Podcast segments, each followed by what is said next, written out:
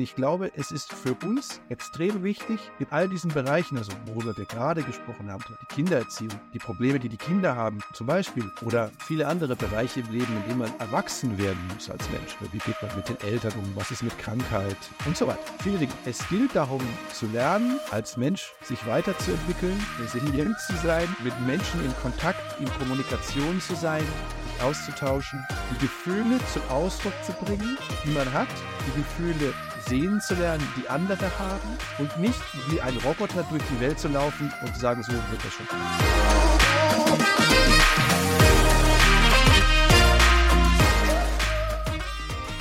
Hallo beim Potenzialfrei Podcast. Mio Lindner macht einen Podcast mit Björn Göttlicher.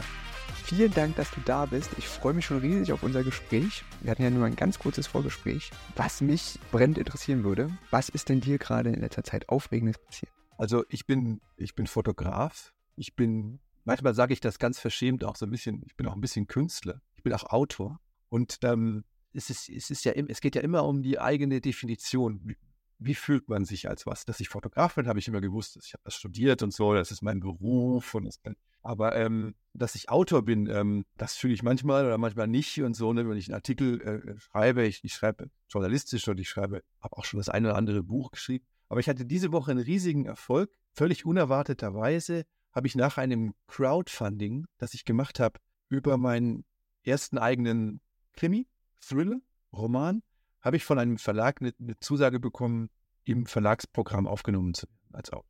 Das heißt also, äh, der Kollege, äh, mit dem ich das zusammengeschrieben habe, der Guido, der Guido Walter und ich, wir, wir sind jetzt, kann man fast sagen, ganz offiziell Krimi-Autoren.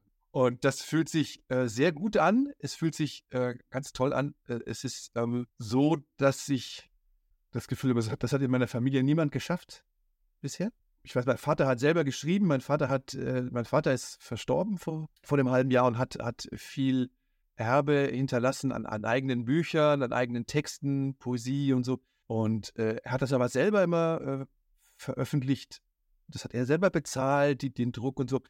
Und es gab da auch nie eine Kritik, also es gab keine, keine, keine kritische Herangehensweise an das eigene Schreiben. Und da haben, das, ich habe die letzte Zeit des Lebens meines Vaters mit ihm zusammen verbracht und wir sind da geclasht. Ne? also weil ich habe irgendwie den kreativen die kreative Auseinandersetzung so erlebt, dass man schauen muss, wie macht man ein, ein Buch gut oder wie macht man einen Text gut, wie, wie kann man das eigene Ego zurückstellen, wie kann man sich verbessern? Wie kann man den Text verbessern? Ja. Und da bin ich mit meinem Vater voll äh, über Kreuz gekommen. So, ne? das, weil er hatte, er hatte gesagt, ja, den Roman habe ich in zwei Wochen geschrieben, war irgendwie äh, einfach mit der Hand geschrieben, oder wurde das abgetippt oder wurde das gedruckt und so. Und, und wir haben halt, also ich habe für das Buch, was ich da, an dem ich gearbeitet habe, fünf Jahre gearbeitet und es gab sehr, sehr viele Versionen und ich habe mein, mein Buch vielleicht 25 bis 30 Mal gelesen und durchgearbeitet. Und, und äh, dass ich jetzt, das war meine Woche. Also ich habe ein Marx-Gespräch gehabt und ich weiß, nächsten Juni kommt mein Buch raus und ich bin sehr, sehr, sehr begeistert. Herzlichen Glückwunsch. Ja, danke. Das ist ein langer Weg und du hast jetzt auch gerade schon gesagt, dass du fünf Jahre daran gearbeitet hast. Und wir haben das ja, ähm, oder viele kennen das, dass man was im Kopf hat, was man unbedingt erreichen möchte und was man machen möchte. Und dann strömen ja ganz viele Sachen auf einen ein von außen. Wie hast du es geschafft, dran zu bleiben und an dich zu glauben? Ja, also ähm, das ist eine gute Frage. Diese Auseinandersetzung haben wir natürlich zu zweit erlebt. Ne? Mein Kollege und ich, als wir anfingen, hatten wir so die, die Voraussetzung, okay, komm, wir haben vorher ein gemeinsames Projekt gemacht, wir haben Humor gemacht, ähm, als äh, ein Satireprojekt gemacht. Und das haben wir dann gestoppt, weil wir so ein bisschen ein Problem hatten mit der de derzeit existierenden Debatte um Fake News und so. Dann haben wir mit dem Humorprojekt aufgehört und okay, wir schreiben einen Roman. Wir trauen uns mal. Ne? Das ist richtig schwer. Also ich bin Fotograf und, und, und äh, wie sollte ich äh, was schreiben können? Das ist ja unmöglich. Ne? Wir haben ja nicht Literatur studiert. Ne? Und äh, er schon und er, er war immer Journalist und hat äh, in, in, tollen Magazinen äh, Sachen mal veröffentlicht und so. Und, und wir haben natürlich dann diese, diese ganze äh, Erlebniswelt des gemeinsam an einem Projekt arbeitens miteinander durchexerziert. Ne? Als wären wir verheiratet gewesen. So zwei Männer so, ne? Und, alte weiße Männer so, ne? Genau. Und, und äh, wir haben ich habe alles Mögliche dabei erlebt. Trennung, den, den Wechsel des Landes. Ich habe in einem anderen Land gelebt und bin hier, hier nach Hause gekommen, in, in die Heimat wieder. Und, und, und, und jetzt, jetzt zu der Zeit erlebt mein Freund Ähnliches. Und das sind sehr viele Dinge. Und oftmals ist es so, dass man dann blockiert ist. Ne? Man, man, kann da nicht mehr weitermachen. Oder man, oh, es geht unter den Voraussetzungen nicht mehr. Ich höre auf. Oder die Überarbeitung, die wir gemacht haben, hat so viel von meinem Text rausgestrichen, dass ich, ich schmeiß alles hinten. Ne? Also es passiert immer wieder. Und ähm, mein Glück ist, dass ich Finne, halber Finne bin, ja. Und in, in, im Finnischen gibt es ähm, den Begriff des, des Dranbleibens. Das ist das Sissu. Sissu, das ist ein Wort, ein geflügeltes Wort. Sissu für dranbleiben, Sturheit vielleicht, ja. Und, und, und das, das habe ich für mich immer gesagt, ich bin äh, stur und ich bin Sisu, ich habe Sisu, ich bleibe dran, ich, ich mache das weiter. Und das Schönste so in der Woche war jetzt die, die, die Erkenntnis, ich habe das mit meiner, mit meiner Partnerin besprochen, äh, sie hat gesagt, super, dass du das geschafft hast mit dem, mit dem Buchvertrag oder dass, dass das jetzt an den, an den Verlag kommt und dass du das Crowdfunding zu dem Buch gemacht hast. Ich habe dir gesagt, du schaffst das nicht, das wird nichts, es wird nicht klappen, du bist nicht der Typ, um, um, um Leute zu erinnern, äh, bitte unterstützt mich, ge ge gebt mir mal irgendwie kleine Hilfe oder postet mich weiter oder so. Ey, das ist nichts für dich, das schaffst du nicht, du bist, du bist in deiner Blase, du bist mit deiner Sache ähm, genug beschäftigt, du wirst es mit dem Marketing für so ein Crowdfunding nicht hinkriegen. Und ich habe gesagt, wie, scheißegal, ich, mach's trotzdem, ne? Ich, und wenn es nicht klappt, dann scheitere ich krachend so, ne? Okay. Aber das, ähm, und dann hat er gesagt, super, ne? Du hast es gemacht und ähm, hast dich selbst da überwunden, so, ne? Bist die, gegen den Widerstand angegangen und so, ne? Und, und dran geblieben. Und das ist, das ist das, das ist echt eine der wichtigsten Eigenschaften. Das, wann kann man, wann, wann fängt man an, da an sich selber zu glauben? Das ist schwer zu sagen, ne? Das ist vielleicht eine andere Fragestellung jetzt, aber diese, in, in meinem Fall war das irgendwie klar, dass ich, es gibt irgendeinen Antrieb in mir, der da sagt, ich muss, ich muss machen. Irgendwas in einem drin. Kennst du das vielleicht auch, dass du, dass es so Momente gibt, ähm, die, wo man sich denkt, nee, ich schaffe das nicht mehr? Und was machst du dann in dem Moment, um doch weiterzugehen? Es gibt diese Momente, ganz bestimmt. Ja, das ist klar. Also mir ging es vor drei Jahren sehr schlecht. Ich habe eine Trennung erlebt und bin bin äh, aus dem Land, ich habe in Katalonien gelebt, über 20 Jahre und, und bin dann durch, durch eine partnerschaftliche Trennung rausgefahren, bin rausgegangen, bin hier nach Hause und mir, dann war hier Winter und ich, wow, da ging es richtig bergab, ne? Es ging mir richtig schlecht. Und ich habe ich hab gedacht, okay, wie geht auch nicht mehr weiter. So, ne? es ist vorbei. So. Das Gute im Leben habe ich erlebt und ich habe mich gefreut. Das war ja, waren schöne Sachen erlebt und ich durfte dies machen und jedes machen. So, das ist, ist eben vielleicht auch der Preis. Der Preis, dass man dann äh, gute Lebenserfahrungen gemacht hat, ist dann halt der, dass es dann irgendwann vorbei ist. Halt, ja, das Leben ist irgendwann vorbei, so ist es halt. Aber irgendwie da habe ich, ähm, ich habe gelesen. Ich habe ich hab viel gelesen. Ich dachte, jetzt jetzt habe ich auch Zeit, ich kann, ich kann irgendwie, ich kann, was Arbeiten oder so angeht, äh, als Freiberufler, da gibt es, wenn man Freiberufler ist, als Fotograf jetzt in meinem Fall, und, und man ist, äh, man, man bemerkt auf jeden Fall, dass die äußeren Umstände ganz starken Einfluss haben darauf, ob man irgendwie einen routinemäßigen Tagesablauf machen kann oder nicht. Und bei mir ging ni nichts. Also ich musste, ich war total, raus. Ne? Und da habe ich viel gelesen. Und ich habe gemerkt, wie schön das ist, wie gut mir das tut zu lesen kam auf, auf Philosophie und, und Weisheit und, und, und Sachen, die, die mich hochgezogen haben. So ne? Sachen gelesen über Resilienz und, und äh, ähm, ich habe viele Bücher gefunden, die mir geholfen haben und habe dann ähm, gemerkt, dass ich in mir eigentlich so eine gewisse Stärke habe und, und, und so eine gewisse Lebensfreude und so eine gewisse Fröhlichkeit und die, die ist jetzt vielleicht ein bisschen verschüttet aber vielleicht kommt die dann irgendwann auch wieder raus. Und dann, äh, ich konnte mir das echt nicht vorstellen, dass da wieder der Frühling kommt. Ne? Das war, aber das, ähm, das geht, wenn man mit Menschen redet, wenn man sich Zeit nimmt auch für Gespräche mit Menschen, die einem etwas bedeuten, wenn man Glück hat in der Familie, wenn man Glück hat, man hat Freunde, mit denen man Gespräche führen kann. Ähm, ich bin dankbar für das, was ich in der Zeit erleben konnte an Gesprächen, an die Bücher, die ich lesen durfte, dass ich, dass ich diese Zeit auch also akzeptieren konnte, weil ich fand das, ich, hätte das sch schlimmer gefunden oder im, im Rückblick finde ich das schwierig zu sagen, so, man negiert etwas. Also wenn ich das negiere, dass es mir schlecht geht, ähm, glaube ich, kommt das später nochmal schlimmer zurück. Also mir ging scheiße und das war so. Und ähm, ich habe das akzeptiert und ich habe versucht, mich Stück für Stück da wieder rauszuarbeiten. Und jetzt, irgendwann ist es auch so, dass eine, eine Zeit vergangen ist. Die ganze Pandemiezeit ist dann vergangen, da war man sowieso in sich, in sich ähm, drin und, und äh, alles war anders und so, ne? Und das ging auch vielen schlecht und so. Aber ich fühle mich im Moment besser. es geht doch irgendwie. Es ist eine ganz wichtige Erkenntnis zu, zu festzustellen, dass es doch weitergeht. Also, dass doch die Sonne wieder aufgeht am nächsten Tag. Und dass man, man kann ja sagen, so einfach jetzt nur schauen, den heutigen Tag zu überstehen, so, ne? Den heutigen Tag überstehen, gut atmen und sich gut ernähren, vielleicht ein bisschen irgendwie spazieren gehen oder, oder, oder, oder Sport machen, irgendwie irgendwas tun, was einem, was einem gut tut und dann, ähm, also ich, so kam ich auch wieder langsam raus. Ne? Gibt es was bei den Büchern, die du gelesen hast über Resilienz, wo du sagst, das sind so Sachen, die, ähm, also an, an Erkenntnissen, die für dich immer mal wieder jetzt hochkommen? Also wo du sagst, ja, die sind so stark im Kopf geblieben, die helfen vielleicht auch anderen? Ja, ja, natürlich. Also ich, ich habe für mich persönlich erkannt, jetzt gerade erst zuletzt, dass es mh, hm, unterschiedliche Ansätze gibt, die einem helfen können im Leben.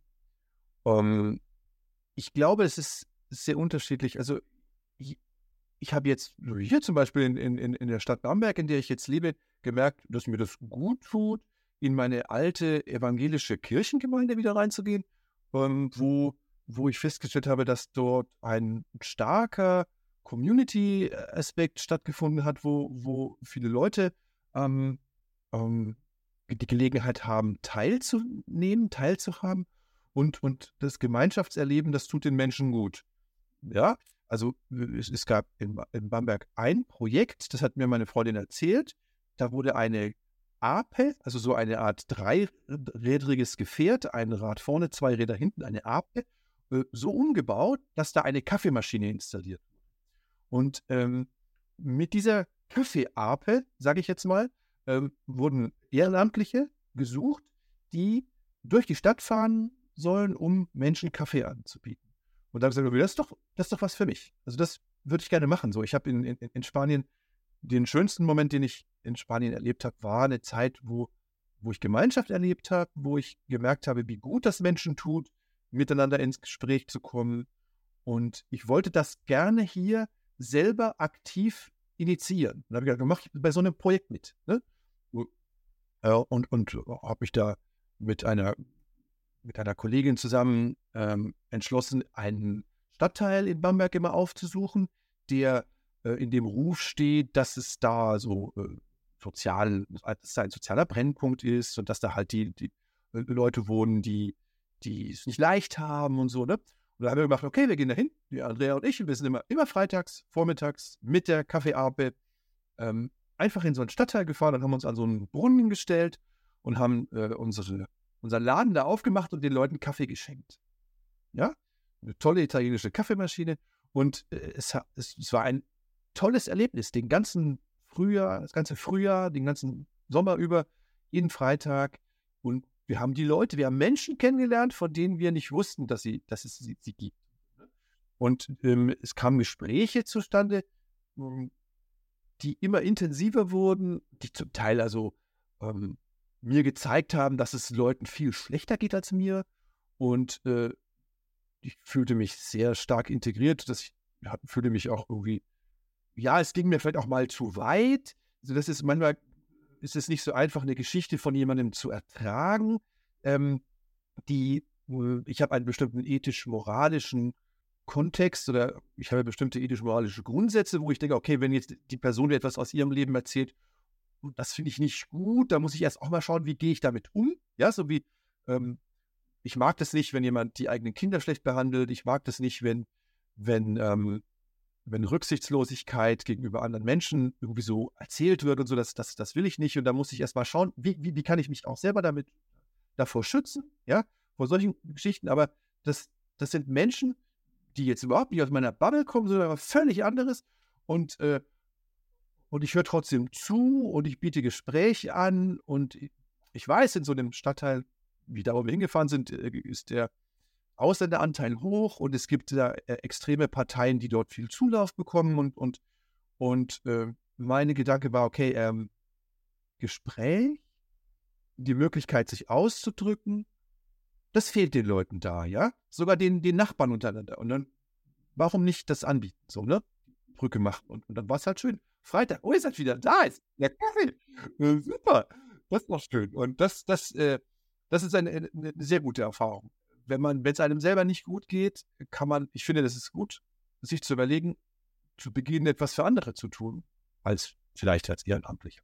Ja? Äh, anderen äh, geht es ähm, vielleicht mindestens genauso schlecht oder geht auch schlecht oder schlechter. Und ähm, das relativiert vieles.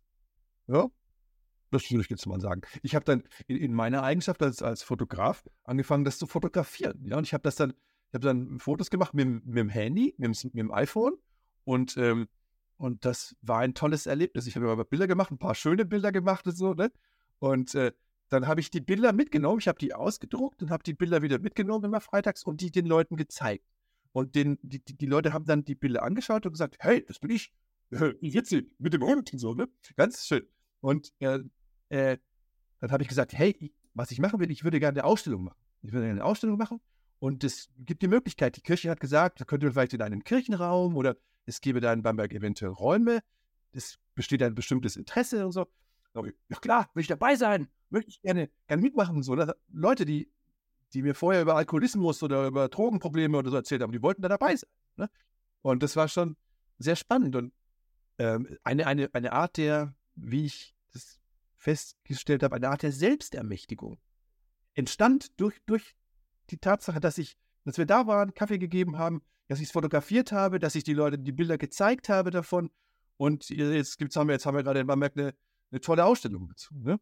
Und, und das wird eine, eine Ausstellung, die, die wird dann in verschiedenen Kirchen gezeigt werden und so. Und, und mir fällt dann ein Kunstprojekt daraus ein und, und, und ähm, sehr spannend. Also es ist, es ist, es ist toll, dass, dass, dass, dass, dass die Erkenntnis da reift, aus einer eigenen Krise kann immer eine Chance entstehen. Äh, ein, ein, ein Hindernis, das man hat im Leben, ein Stein, der auf dem Lebensweg steht, der kann, der kann zum Sprungbrett werden oder so. Ne? das ist, das ist eine kleine Geschichte, aber es ist, äh, ich finde das eine sehr, sehr schöne Sache, weil wir, wir hatten halt, wir sind halt aktiv gewesen. Ne? ich ich, ich habe ich hab so eine Art, mit, mit Menschen umzugehen. Ähm, manchen, mit manchen Leuten komme ich dann gut, mit manchen nicht so gut äh, zurecht, aber ich, das ist irgendwie, ich bin den meisten Leuten nicht egal. Entweder mögen sie mich, mögen mich nicht. Und, und es ist äh, so, dass ich, dass ich finde, also lieber gehe ich auf Leute zu, als ich bin ähm, still und so. ich, bin vielleicht ein bisschen, extro, das ist mein extrovertierter Teil und der konnte da halt irgendwie auch ausgelebt werden. Gleichzeitig wie eben auch das, das, das Zuhören oder das ähm, Teil einer Gemeinschaft sein. Das finde ich schön. Das stimmt. Ja, das sind super schöne Erlebnisse. Also wir haben das auch bei uns, ähm, wir machen, es gibt eine Runde bei uns, wo die Kinder und Jugendlichen kommen können, die bei uns sind und sich treffen. Und ähm, viele von denen leben ja außerhalb des deutschsprachigen Raums und treffen sonst keine anderen Kinder und Jugendlichen, die eben auch ähm, Teilleistungsstörungen haben, also eine Leserechtschreibschwäche oder Rechenschwäche. Und in der Runde wird sich halt viel ausgetauscht über die eigenen Lebensrealitäten. Es wird zusammen gespielt, wo einfach geguckt wird, dass einfach Lesen, Schreiben und Rechnen irgendwie nicht im Vordergrund stehen.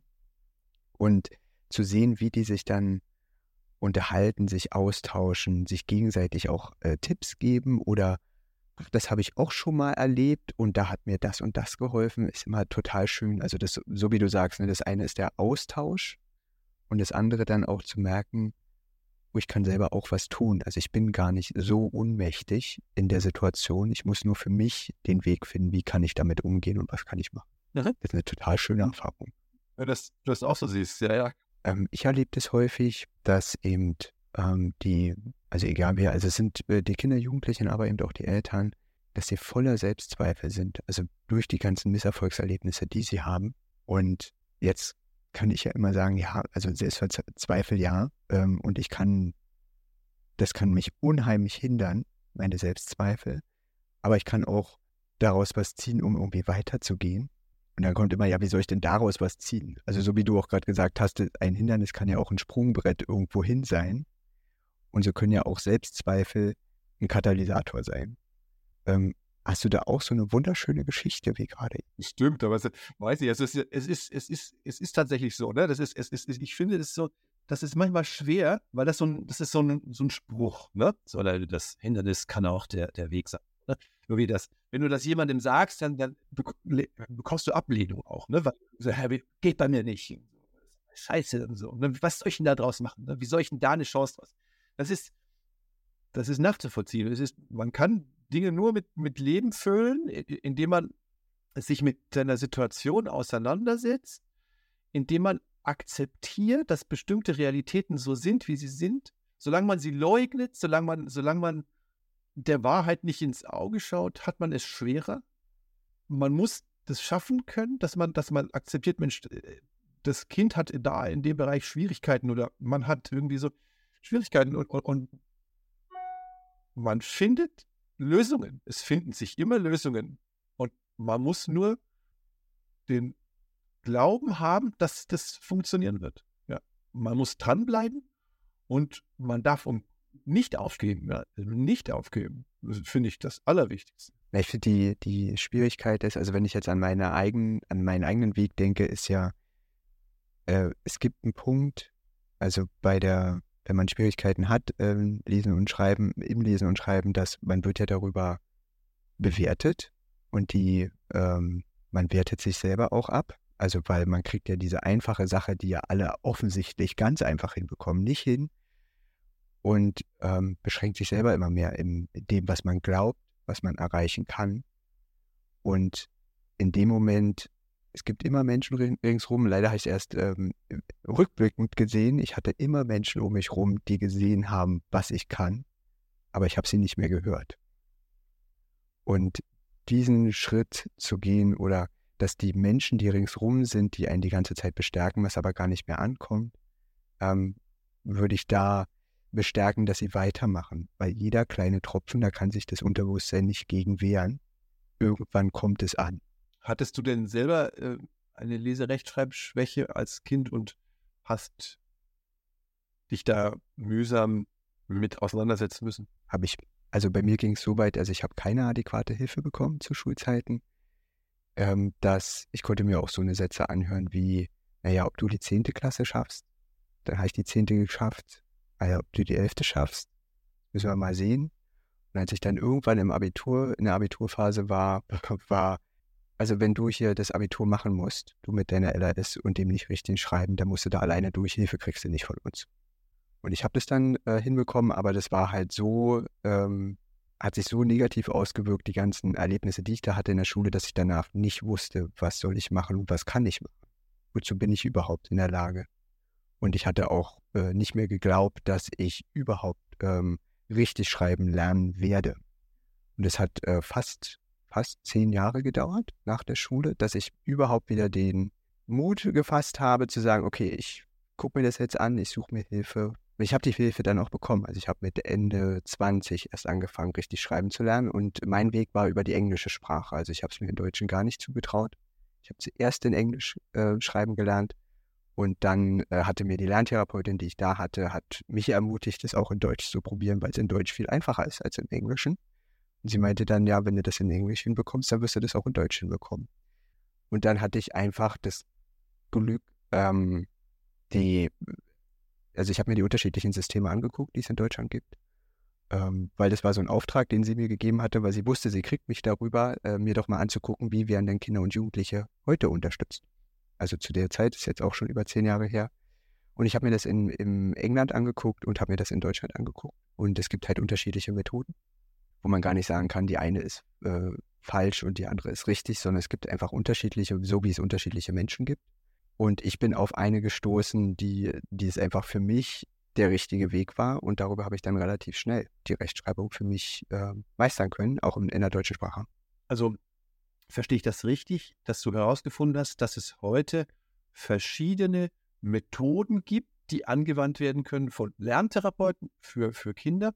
Und es ist vielleicht der, der beste Weg, äh, dann die beste Methode für dich oder für die Person ausfindig zu machen. Wie kann man diese Methoden identifizieren? Wo findet man das? Äh, man kann, also mein Rat wäre, sich einfach unterschiedlich, es gibt ja einen, einen Riesenmarkt, also sich unterschiedliche Anbieter einfach anzugucken und mit denen zu reden, welche Methoden sie anwenden. Das ist von, von außen, glaube ich, ganz schwer zu erkennen, wenn man nicht in dem Feld unterwegs ist, professionell. Äh, da, da hilft eigentlich nur reden und so rauszufinden, was, was machen die, was nutzen die. Und äh, dann ist eben auch noch zu, äh, wichtig, finde ich, ähm, zu gucken, welche Ausbildungen sind da im Hintergrund, ähm, wie wird, wie wird äh, daran gegangen. Also es gibt ja die großen Fachverbände, es gibt ja immer den Fachverband für integrative Lerntherapie und den äh, Bundesverband ähm, für ähm, Dyskalkulie und Legasthenie. Und die geben eben auch Kriterien raus, woran man eben gucken kann und worauf man achten soll, wenn man zu Lerntherapeuten geht, weil der Begriff leider nicht geschützt ist. Oder noch nicht. Das ist auf dem Weg, äh, soll kommen. Und da ist eben dann zu gucken, welche Ausbildungen sind da, äh, wer, ähm, was steckt hinter den Ausbildungen, ähm, von wem werden die anerkannt, die Ausbildung, ist mal ganz interessant dann zu gucken. Und ähm, wo ich sage, also mir wäre das total wichtig, wird im Team gearbeitet oder alleine. Das ist ein multiprofessionelles Team notwendig. Ähm, ich bin auch zutiefst davon überzeugt, dass es ein wichtiger Grundstein ist, das ordentlich hinzubekommen, dass nicht ein Lerntherapeut oder Lerntherapeutin alleine mit jemandem arbeitet. Also die, der Direktkontakt ist allein, aber im Hintergrund ist ein Team, wo eben Fallbesprechungen stattfinden, wo Supervisionen stattfinden, weil einfach ganz viele Elemente reinspielen, die für das Lernen wichtig ist, weil wir lernen in einem, äh, in einem Kosmos, in einem System und unterschiedliche Aspekte wirken darauf ein, wie frei bin ich im Lernen, wie offen bin ich im Lernen. Und wenn wir über diese Rechtschreibschwäche oder Rechenschwäche reden, ist es halt nicht nur das Kind, was Hilfe braucht, sondern ich bin zutiefst davon überzeugt, dass die Eltern auch Hilfe brauchen und Unterstützung, weil sie unterstützen die ganze Zeit das Kind. Also sie brauchen auch Stärke. Genauso wie wir auch äh, mit den Lehrkräften arbeiten, weil die brauchen auch Unterstützung. Weil sie haben ja ein völlig anderes Setting. Wir haben den Vorteil, wir achten nur auf ein Kind. Sie müssen auf ganz viele in der Klasse achten. Also was ist dann möglich und wie kann man das Kind unterstützen, so dass es nicht zu viel wird, aber genug ist, was das Kind braucht, um das Selbstbewusstsein zu haben, ich krieg's doch hin. Und auf sowas können Eltern achten, inwieweit wird es äh, gesamt betrachtet. Plus eben die Methodik, äh, Didaktik, die angewendet wird, in der Lerntherapie? Wie individuell ist das? Wird ein Heft rausgezückt und ähm, alle arbeiten dasselbe Heft durch? Oder wird ganz individuell mit dem Kind gearbeitet? Du hast dann aufgrund deiner eigenen Geschichte für dich äh, den Weg gefunden, dass du auch so Projekt wie diesen Podcast jetzt machen möchtest, damit äh, das Ganze dann für dich noch eine, eine tiefere Bedeutung bekommt. Ja? Also die, die Idee für den Podcast ist gekommen durch, äh, dass ich immer wieder erlebt habe im Alltag, dass Eltern sich natürlich große Sorgen machen, was soll denn aus meinem Kind werden? Und ähm, ich schon einige Erwachsene kan kannte, die eine ähm, Leserechtschreibschwäche Legasthenie haben. Bei einer bestimmten Ausprägung, äh, Stärke ist es so, dass es ja nie komplett weggeht. Ist bei mir auch so, es geht nie komplett weg. Es werden, werden immer noch Sachen da sein. Und ähm, aus denen ist allen was geworden. Und dann haben wir angefangen in Gesprächen, die ich dann angefangen habe aufzunehmen, äh, darüber zu reden, wie war denn der Weg und wie ging es denn los in der Schulzeit und welche Hindernisse waren denn da und wie sind sie denn dahin gekommen, was sie heute machen. Und eben auch durch unterschiedliche Generationen hindurch. Also ich hatte auch den, äh, das Glück, mit jemandem zu sprechen, der wurde aus der Schule geschmissen. Also das war nicht sein Glück, aber er ist also vom, von, der, von der Generation her so, so alt, dass da einfach gesagt wurde, wir können dich nicht beschulen. Der ist heute Unternehmer. Ähm, dann gibt es welche, die wurden auf die Förderschule geschickt, weil es eben das ist noch gar nicht so lange her, dass Kinder mit einer Teilleistungsstörung auf die Förderschule geschickt wurden. Weil sie sind ja nicht in der Lage, das Lesen und Schreiben und Rechnen zu lernen. Äh, und was heißt das für den Lebensweg? Also wenn man nicht die Beschulung bekommt, die dem Potenzial entspricht und trotzdem kann man seinen Weg gehen. Der ist viel schwieriger. Und darum ist es so toll, wenn Eltern da sind, die sich von Anfang an da, dagegen stemmen und sagen, nein, ich sehe das, dass mein Kind das kann. Und das ist die einzige Kleinigkeit, wo wir jetzt gerade ein größeres Hindernis haben. Ich werde mein Kind weiter unterstützen, dass es den Weg geht, wo einfach die Veranlagung dafür da ist.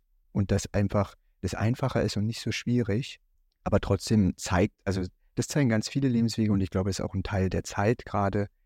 Ich muss nach der Schule nicht wissen, was ich in 20 Jahren mache. Ich muss erstmal wissen, was ist der nächste Schritt.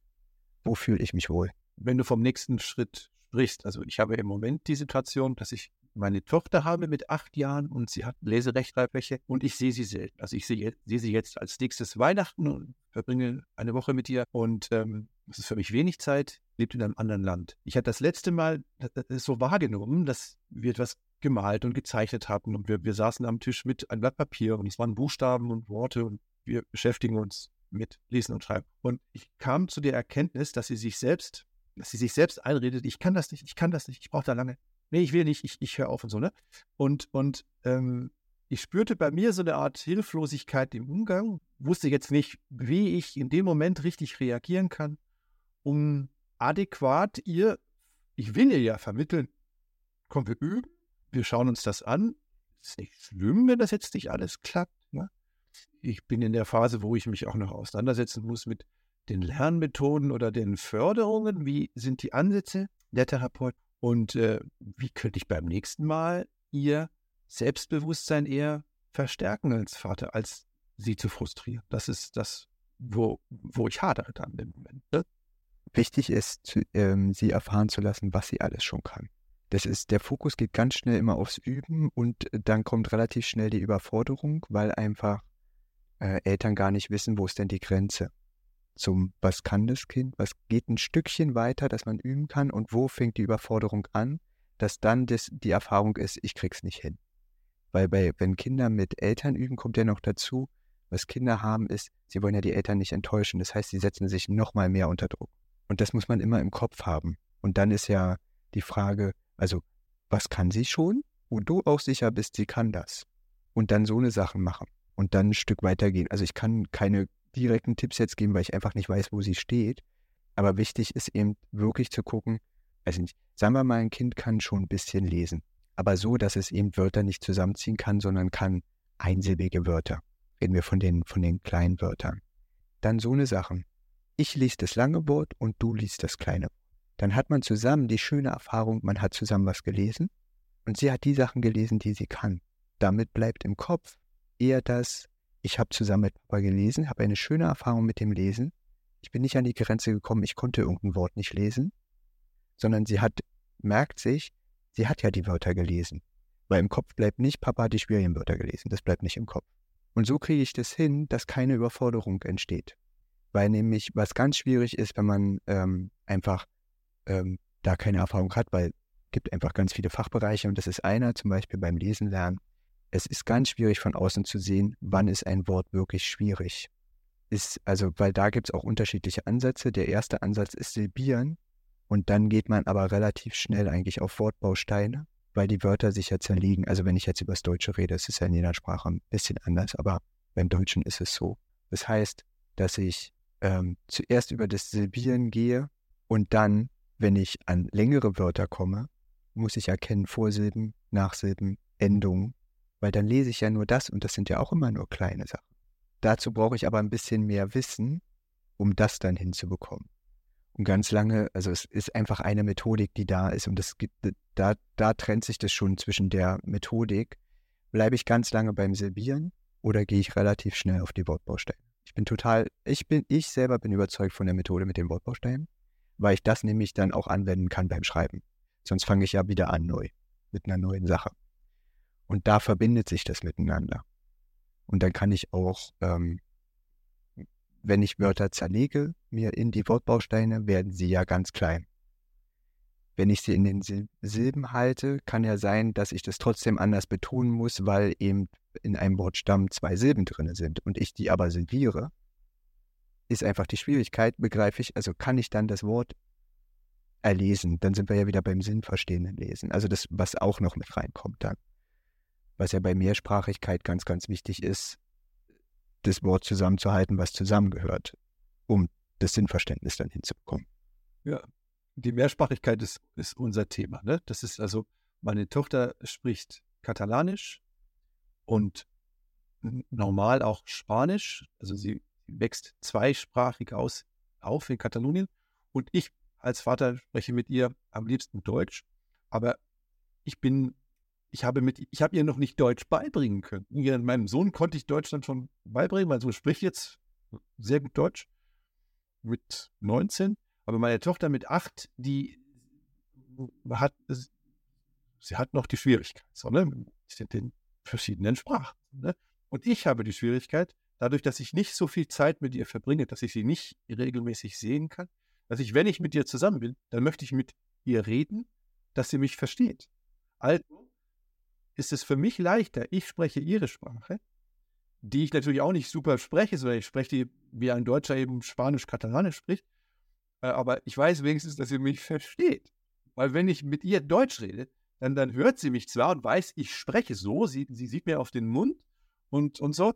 Und äh, sie weiß, der Papa spricht Deutsch, aber sie fragt dann, Papa, das habe ich nicht verstanden. Ne? Und, und, und dann stecke ich in einem Dilemma, weil ich diese Mehrsprachigkeit ähm, über irgendwie, die ist jetzt mehr Hindernis als Freude ne? in dieser Phase. So. Und für mich war es ein, äh, ein schöner Moment, dass, dass ähm, meine Tochter die Gelegenheit hatte, in der Sprachschule hier in Bamberg bei meiner Partnerin äh, Kindersprachkurs zu belegen, so mit Kindergruppen, um äh, Deutsch lernen zu können, so dass es mir als Vater aus der Hand genommen wurde, Sprache zu vermitteln. Also ich konnte mich darauf reduzieren, mit meiner Tochter zu sprechen. Und ich musste nicht ihr Sprach, also äh, Deutsch beibringen. Ja? Das war für mich wesentlich einfacher. Denn ich möchte natürlich auch, auch äh, wissen, wie es ihr geht und dass sie, was, dass sie selber was erzählt. Und sie hat natürlich eher Angst, was zu erzählen, wenn sie sich gut kann, in einer anderen Sprache. Und so, ne? Also wir, ähm, haben Legasthenie und Mehrsprachigkeit. gar nicht so einfach. Ja, nee, ist, ein, äh, ist noch eine zusätzliche Sache. Aber e, eben auch möglich. Und das, also das, das Schöne, was du gerade auch angesprochen hast, ist, du hast was abgegeben. Und ich glaube, das ist auch ein Rat, den ich nur Eltern geben kann. Sie müssen das nicht alleine zu Hause mit den, mit den Kindern machen, weil das geht auch auf die Eltern-Kind-Beziehung. Treffe ich mich immer, um dann zusammen Frust zu entwickeln? Oder gebe ich das ab und lass mir Tipps geben von jemandem, der einfach in dem Bereich arbeitet? Und dann mache ich die Sachen, dann brauche ich mich nicht darum kümmern. Und dann habe ich eher diese, diese schöne Zeit. Und wir haben das ja relativ häufig jetzt, dass ja einfach nur wenig Zeit da ist als Familie. Möchte ich die mit Kämpfen verbringen und äh, Übungen und Hausaufgabenstress oder gebe ich das ab und kriege dadurch die Infos, wie mache ich das zu Hause, damit der Stress reduziert ist und die Zeit, also nicht so viel Zeit damit drauf geht. Und das ist etwas, was ich kenne ganz viel aus meinem äh, Arbeitsalltag. Es sind ja nicht die Aufgaben an sich, sondern der ganze Weg hin bis zu den Aufgaben mit den ganzen Vermeidungsstrategien und dem ganzen Repertoire, was einzelne Persönlichkeiten dann an sich haben und äh, mitbringen. Und dann verbringt man vielleicht erstmal zwei, drei Stunden mit Diskutieren, bevor man irg irgendwo hingekommen ist. Für mich ist der Weg, den ich für mich begonnen habe zu gehen und zu erkennen, dass ich ihn gehe und wo ich sage, das ist ein Weg, den kann, kann man gehen, den können andere Menschen gehen, das ist der Weg der Kreativität, Weg des Künstlers. Ganz egal, das im Bereich ist der Musik, im Bereich der Fotografie, im Bereich des Schreibens, im Bereich Films oder wo auch immer. Ähm, ich habe mich mit so vielen Leuten mittlerweile ausgetauscht und bin zu der Erkenntnis gekommen, dass die Schritte und die einzelnen Erfahrungswerte für alle dieselben sind.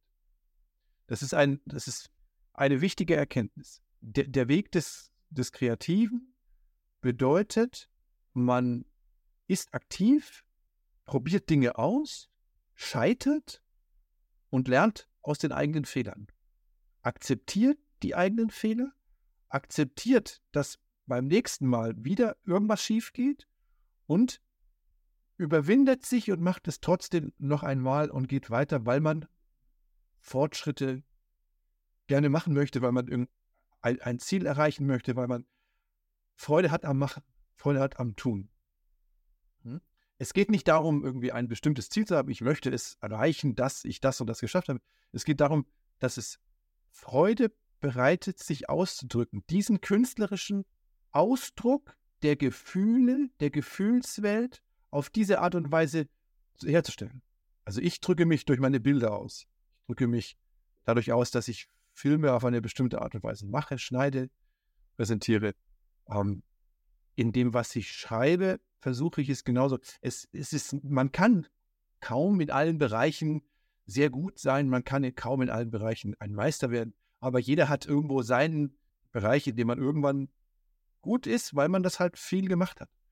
Mir persönlich fiel es leichter, im, im Bereich der Kreativität zu sagen, so da habe ich schon meine persönliche Entwicklung, ein Teil, ich bin schon ein Teil des Weges meiner persönlichen Entwicklung gegangen während ich in meinem Leben als Mensch auch noch diese Entwicklungsschritte machen muss, denn ich glaube, es ist für uns extrem wichtig, in all diesen Bereichen, also worüber wir gerade gesprochen haben, die Kindererziehung, die Probleme, die die Kinder haben, zum Beispiel, oder viele andere Bereiche im Leben, in denen man erwachsen werden muss als Mensch. Wie geht man mit den Eltern um? Was ist mit Krankheit? Und so weiter. Viele Dinge. Es gilt darum zu lernen, als Mensch sich weiterzuentwickeln, resilient zu sein, mit Menschen in Kontakt, in Kommunikation zu sein, sich auszutauschen die Gefühle zum Ausdruck zu bringen, die man hat, die Gefühle sehen zu lernen, die andere haben und nicht wie ein Roboter durch die Welt zu laufen und zu sagen, so wird das schon klappen. Das ist meine Meinung. Kann ich völlig nachvollziehen. Also wenn jemand, wenn jemand äh, was von mir lesen will, ich bin bei Riff Reporter. Riff Reporter ist eine Genossenschaft für freien Journalismus.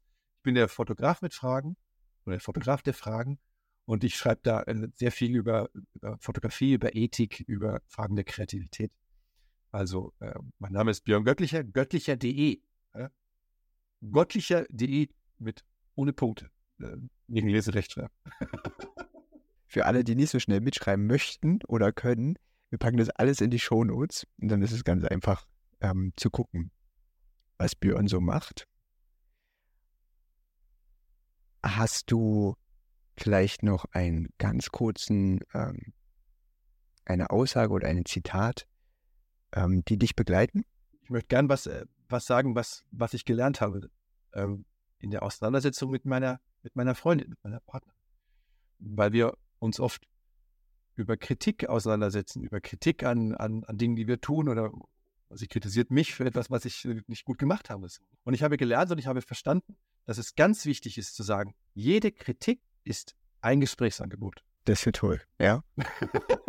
ja. Das ist ein total schöner Gedanke oder Aus also Aussage. Worauf freust du dich denn besonders in nächster Zeit? Ja, ich freue mich auf Weihnachten. Weihnachten mit meiner, mit meiner Tochter, mit meiner Freundin, mit dem Johannes, mit dem Sohn meiner Freundin gemeinsam äh, am Meer verbringen. Dann vielen, vielen Dank für das wunderschöne Gespräch. Vielen Dank, dass du da warst. Vielen Dank für die netten Erklärungen und ich habe einiges gelernt. Danke. Danke, dass du dieser Folge deine Zeit geschenkt hast. Ich bin dankbar für jeden Menschen, der zuhört. Sind bei dir vielleicht Fragen entstanden? Hast du Anregungen oder Kritik? Hast du selber was zu erzählen? Melde dich jederzeit unter podcast.mio-lindner.com bei mir oder schick mir eine DM auf Instagram unter mio.lindner. Ich freue mich von dir zu hören. Gern kannst du auch natürlich direkt einen Kommentar unter der Folge hinterlassen. Schön, dass sich unsere Wege gekreuzt haben. Ich freue mich auf das nächste Mal. Es ist fantastisch, dass es dich gibt.